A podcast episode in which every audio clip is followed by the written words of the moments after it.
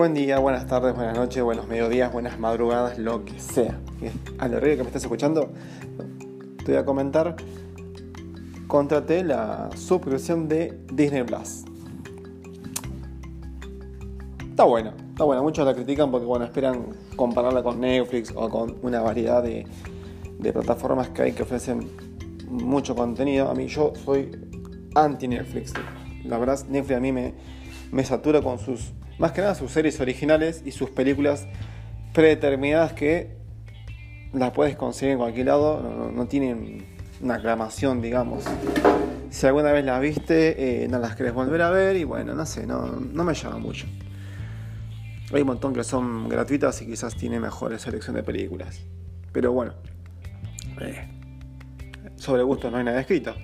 Eh, para mí Netflix es muy, muy para, adolescentes de la nueva era, adolescentes que les gusta lo sentimental, que lloran por cualquier boludez, que eh, hacen drama por todo, que nunca maduran, que se quedan en su zona de confort. Bueno, les gusta, bueno.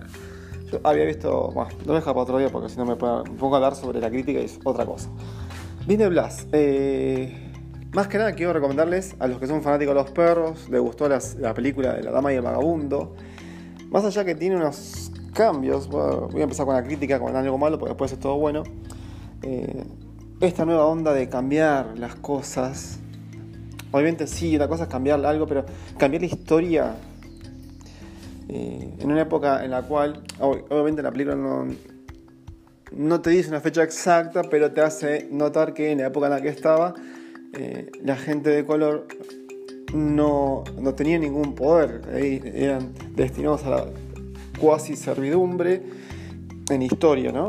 Y bueno, y acá en la película actual, la película actual, que es un live action, eh, ya forman parte de una familia, como que Disney te cambia esa historia para que no, no, no veas la historia real no veas de dónde vino, ¿no? Toda esta trascendencia del odio, del, del, negro hacia el blanco, la pelea de la esclavitud y la verdad que te miente. Es como esa mamá que te miente y después te queda psicólogo porque tu mamá te mintió.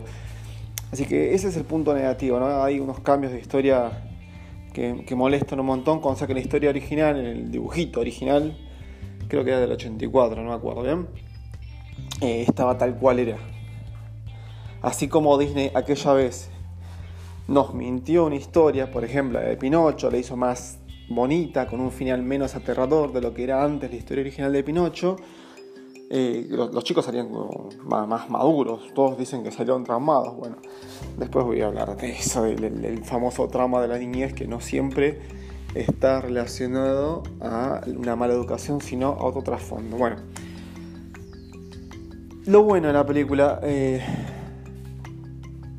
si te gustan los perros, si realmente amas los perros, si tenés un sentimiento por alguna mascota, esta película tiene un trasfondo que se nota que fue rebuscado, no encontré ningún documental sobre cómo se hizo la película, más allá que lo bueno de esta película es que no usaron 100% eh, perros reales, o sea, para situaciones especiales perros adiestrados, ¿no? Para las situaciones normales, pero para las especiales todas eh, fueron digitalizadas. Entonces eso es un punto a favor porque ya no hay maltrato animal, no hay violencia, no se expone un animal a un riesgo, como fue el caso de la película de Chatram, también después voy a contar un poco de eso. Em, nada, la película es muy emotiva, no, quiero spoilear, aunque ya al final todos se lo conocen, pero te tiene una... No me gustó el, el desenlace del nudo porque si ya que tanto la cambian, le podría haber hecho. Pero aún así no deja de ser eh, muy bonita la película. La interacción perro con perro, la interacción, lo que quieren decir un perro al otro, yo que me dedico a esto de, trabajar con animales, eh, lo veo bastante fluido y cuasi real. la interacción perro-perro, perro-humano, lo que el perro trata de decir y a veces la gente no lo entiende. Eh, me gustó, me gustó porque al que no está interiorizado en el tema, le puede llegar a llamar la atención y te puede llegar a delucidar algunas realidades sobre tu relación con tu mascota. Eh, hermosa la película y sumamente la recomiendo para que la vean, para que quieran volver a recordar un poco lo que fue esta historia. Y después, bueno, Disney Plus no es solamente esto ni el Mandalorian, sino más, más y más. Dicen que más adelante va a haber un Disney Star, creo que se llama, Para los que quieren ver contenido extra, por ejemplo, la, saga de capítulos de los X-Men, que está reducida a la primera temporada, lo quieren expandir a la, temporada completa, películas como Deadpool, algunas películas de X-Men como Logan, que no están dentro del, del catálogo original de Disney Plus. Así que nada. Eh, el resumen de la película es este y bueno, espero que la puedan ver y que bueno, si quieren comenten. Hay mucho, muchas más películas como para comentar y bueno, voy a tratar de andar entre películas, recomendaciones de películas, porque a veces uno no sabe qué película ver. Así que dentro de todo esto voy a usar este espacio para recomendar películas. Muchas gracias por escucharme y bueno, después más adelante voy a seguir desarrollando lo que prometo, prometo y no cumplo, porque lo ya ha sucedido que les comenté que tengo la PC hecha goma. Así que, va, la PC la que uso para editar dos cosas, pues la otra PC la uso para ver películas.